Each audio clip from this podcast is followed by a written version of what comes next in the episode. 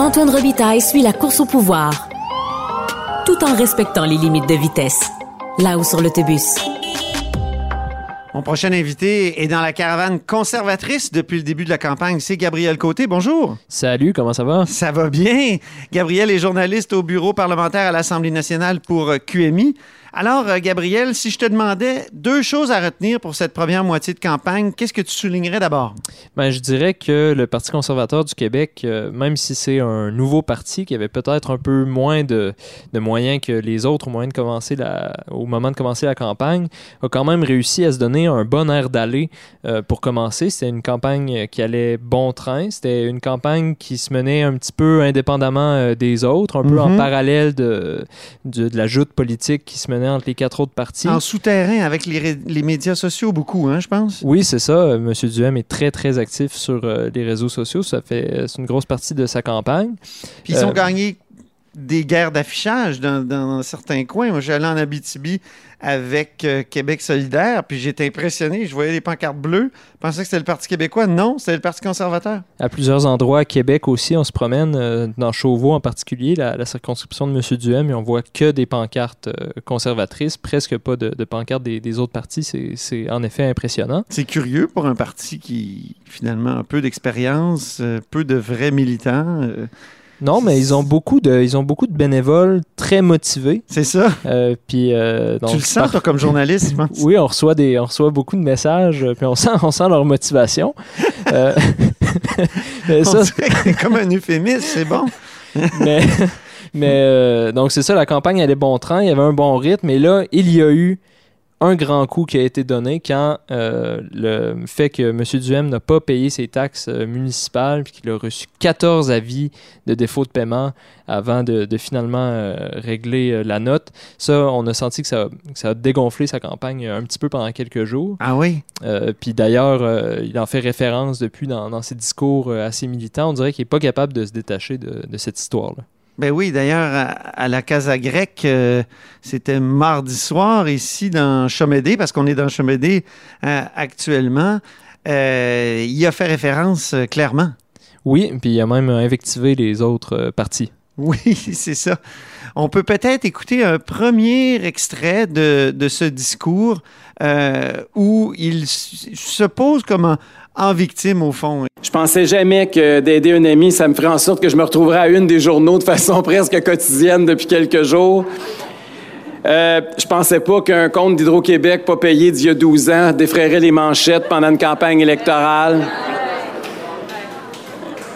J'ai jamais pensé que le livre, là, j'anticipe sur les nouvelles de demain, là, mais que le retard d'un livre de trois semaines à la bibliothèque municipale. Non, mais voyez où est-ce que ça s'en va. Ensuite, euh, il a continué d'en parler un peu plus tard. Parce que, comme tu le dis, on dirait que il essaie de faire du judo avec ça aussi. Il, essaie de, de, dire ils, veulent nous mettre à terre, ben nous, on va redoubler d'ardeur. Euh, ça doit nous piquer, ça doit nous, euh, nous galvaniser, dans le fond, c'est ça. C'est ça, il essaie de, tourner ça à son avantage, puis de s'en servir maintenant comme un outil pour euh, mobiliser sa, sa, base, puis les inciter à aller voter, puis à convaincre eux aussi d'autres électeurs. je sais pas, comme si on a un extrait. Là, Oui, là, on a un extrait. Le deuxième extrait, c'est que euh, il a minimisé, mais il a reconnu son erreur. Il a reconnu son erreur. Tout à la fois. Tout en se posant en victime à la fin. C'est une rhétorique euh, assez efficace. On l'écoute. Ça nous est tous arrivé. Puis je suis pas en train de m'excuser. là. C'est vrai ce que j'ai fait. J'aurais dû m'assurer de surveiller euh, ce que, que, mon ami paye ses taxes. C'est pas ça le point. Ça, c'est vrai. J'en prends l'entière responsabilité. Mais je suis un être humain. Je fais des erreurs. Et euh, je suis comme vous autres. On est, je veux dire, c'est arrivé à bien du monde. Je suis pas le premier, puis je suis pas le dernier. Il y a même un ancien premier ministre du Québec à qui c'est arrivé. Ça avait, fait un entrefilet dans le journal. Nous autres, ça fait quatre jours ou cinq jours. Donc, avant euh, ce, cet incident-là, vous vous êtes déplacé quand même. C'est une, une vraie campagne nationale. Mais pas beaucoup quand même. Euh, je dirais que c'est presque une vraie campagne euh, nationale. On a fait probablement moins de, de millage que les autres partis, mais je suis pas capable de te dire euh, le nombre de kilomètres qu'on a fait. Mais la campagne s'est déroulée en saut de puce entre Montréal et Québec. On a beaucoup vu la 20, on a beaucoup vu la 40 aussi. on passait quelques jours à Québec, puis là, on faisait des, des petites annonces, puis des petits rassemblements dans les, les restaurants comme le, le Blackstone, puis le Shaker. C'est toujours des, des restaurants qui sont très prisés par les, Oui. les conservateurs. Puis ensuite, on se redirigeait vers la région de Montréal, euh, puis euh, la- la- le secteur de Laval aussi, où on a passé beaucoup de temps, où on a fait euh, euh, beaucoup de petits rassemblements là aussi. Mais entre tout ça, on a visité d'autres euh, d'autres circonscriptions aussi qui ont été ciblées euh, par les conservateurs, pas nécessairement parce que ce sont des comtés qu'ils con- qu'ils considèrent comme prenables, mais parce que ce sont euh, des comtés où ils, ils pensent qu'ils peuvent aller récolter plus de votes Ouais. qu'ailleurs. As-tu ça- une liste? As-tu comme une genre de liste? Euh? oui, on est allé, euh, on est allé dans, à Victoriaville, mais là, j'oublie le nom de. de C'est Arthabasca. C'est Arthabasca, où euh, on, on a eu un petit. ben, je dis petit, euh, il y a des, des partisans conservateurs qui vont me tomber sur le dos pour ça, mais il y a eu un, très honnête rassemblement, je dirais, avec beaucoup de, de militants. On est allé aussi. Euh, on a visité des circonscriptions euh, comme celle de, Saint-Jérôme, euh, où il y a eu un, grand rassemblement. Là aussi, on a visité Argenteuil, on a passé tout un après-midi à la chute. Puis évidemment, on a passé du temps dans Chaudière-Appalaches, dans, à- dans Côte-du-Sud. On est allé en Beauce, puis on est allé à, Trois-Rivières. L'idée derrière les visites de ces circonscriptions-là, qui sont pas sont pas nécessairement euh, prenables, mais euh, où les, conservateurs pourraient euh, obtenir plus de votes, c'est que l'ADQ, en 2007, avait euh, fait des bons scores dans ces circonscriptions-là. Il les avait même prises dans certains cas. Puis M. Duhem espère pouvoir recréer la, percée de, de l'ADQ en 2007. Parle-moi des rassemblements. C'est des rassemblements où il y a pas mal de monde. Par rapport aux autres partis, on a l'impression qu'ils réussissent toujours à, réunir euh, une foule assez importante. Moi, en tout cas, j'ai été impressionné à la Casa Grecque hier sur le boulevard Daniel Johnson, ici à Laval.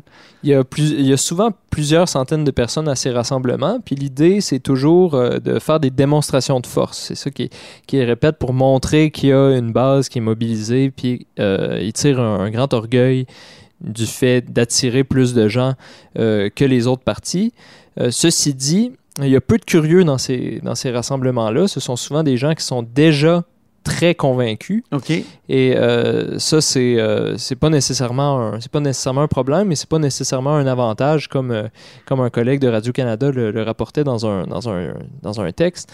Euh, le fait que qu'une base est très très très mobilisée représente pas nécessairement un avantage au, au plan euh, électoral dans une démocratie comme la démocratie québécoise.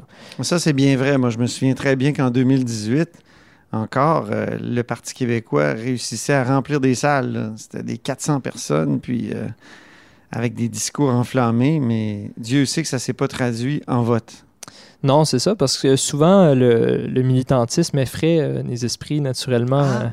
natu- naturellement modérés comme les gens au Québec, mais je- en tout cas, Oui. je sors de, de C'est mon une rôle, hypothèse. ça, ouais. Non, c'est une hypothèse intéressante. Euh, Hormis euh, donc les, les grands rassemblements partisans, ce qui est remarquable aussi de la, de la campagne de M. Duhem, c'est qu'il va très peu à la, à la rencontre euh, d'électeurs qui ne sont pas déjà convaincus par la cause. peu de bains de foule, alors. peu de bains de foule. Il y en a eu de mémoire deux euh, qui, sont tous les- euh, qui étaient tous les deux dans des, euh, dans des circonscriptions qui sont quand même favorables au Parti conservateur.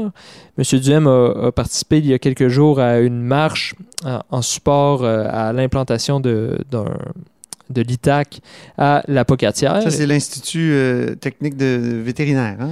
Oui, c'est ça, l'Institut, de médecine vétérinaire, oui, euh, voilà. euh, truc agricole. là. Oui. euh, pour, beaucoup de pour, pour dire les choses précisément. Euh, et donc là, il a rencontré des citoyens, il a fait un discours qui a été très bien reçu, mais les conservateurs sont assez, euh, sont assez euh, forts dans ce, ce coin-là. Et le, deuxi- le deuxième endroit où, où il est allé, qui n'était pas un événement partisan, c'était au festival du tir-tracteur antique à Sainte-Anne-de-la-Pérade, où là aussi la foule lui était euh, quand même déjà gagnée. là. Dans les, les amateurs de, de concours de tir-tracteur, il il y, avait plusieurs partisans conservateurs là, qui, qui se trouvaient là déjà. Il va y avoir un gros rassemblement à Québec vendredi. Au moment où on se parle, c'est mercredi, là, dans le hall du euh, centre Vidéotron. C'est pas rien. Non, c'est pas rien. Puis il y a déjà une petite controverse euh, Ouais. euh, entourant ce- cette histoire-là. Il y avait des billets en vente à 500 dollars et là, l'équipe de M. Duhem sont en train de, de se justifier en disant que ce n'était pas des, euh, Une contribution. des contributions euh, électorales, puisque une partie des frais allait, euh, de ces billets-là, 500 dollars, allait servir à payer de, de l'équipement euh, puis des frais de, de location. Puis, selon toute vraisemblance, c'est euh, en adéquation avec la loi de, Mhm. de- du DGEQ. Moi, je suis euh, sur la caravane depuis lundi. Et euh, j'avoue que j'ai jamais vu, parce qu'on parlait de, de la mobilisation des gens, puis de leurs convictions. J'ai jamais vu des gens dans les autres caravanes. là, Je suis allé euh, avec Québec solidaire euh, la semaine passée, puis avec les libéraux la semaine d'avant. Donc, des gens qui klaxonnent dans la rue, euh, qui envoient des, euh, des pouces euh, en l'air. Donc, des appuis donc spontanés, des klaxons. ça, c'est assez impressionnant. Oui, il réussit vraiment à aller chercher quelque chose chez, chez ses sympathisants. Je pense aussi chez les gens qui le, qui le détestent. C'est arrivé aussi euh, qu'on s'est fait envoyer, euh, qu'on s'est fait envoyer des, des doigts d'honneur Ah, ben par, oui. euh, par des, des gens qui étaient moins sympathiques à sa cause. Il y a une voiture pendant un point de presse euh, à Québec sur le, le tramway sur le boulevard René Lévesque devant une, ré- devant une résidence sur le boulevard René Lévesque qui a klaxonné très très longtemps pour empêcher euh, Éric Ah oui. De parler. Donc il y a des marques euh, d'affection comme ça, des, des, des klaxons d'affection, mais il y a aussi des klaxons de désapprobation euh, puis de, de désaccord. Donc c'est vraiment une figure Donc- polarisante. C'est ça. Il soulève les passions d'un côté comme de l'autre, puis ça se manifeste ouvertement. Toi, c'est ta première, tu es un jeune journaliste, c'est ta première expérience euh, sur une caravane à couvrir une campagne électorale. Euh, en deux, trois mots, qu'est-ce que tu en penses? Qu'est-ce que tu aimais ça?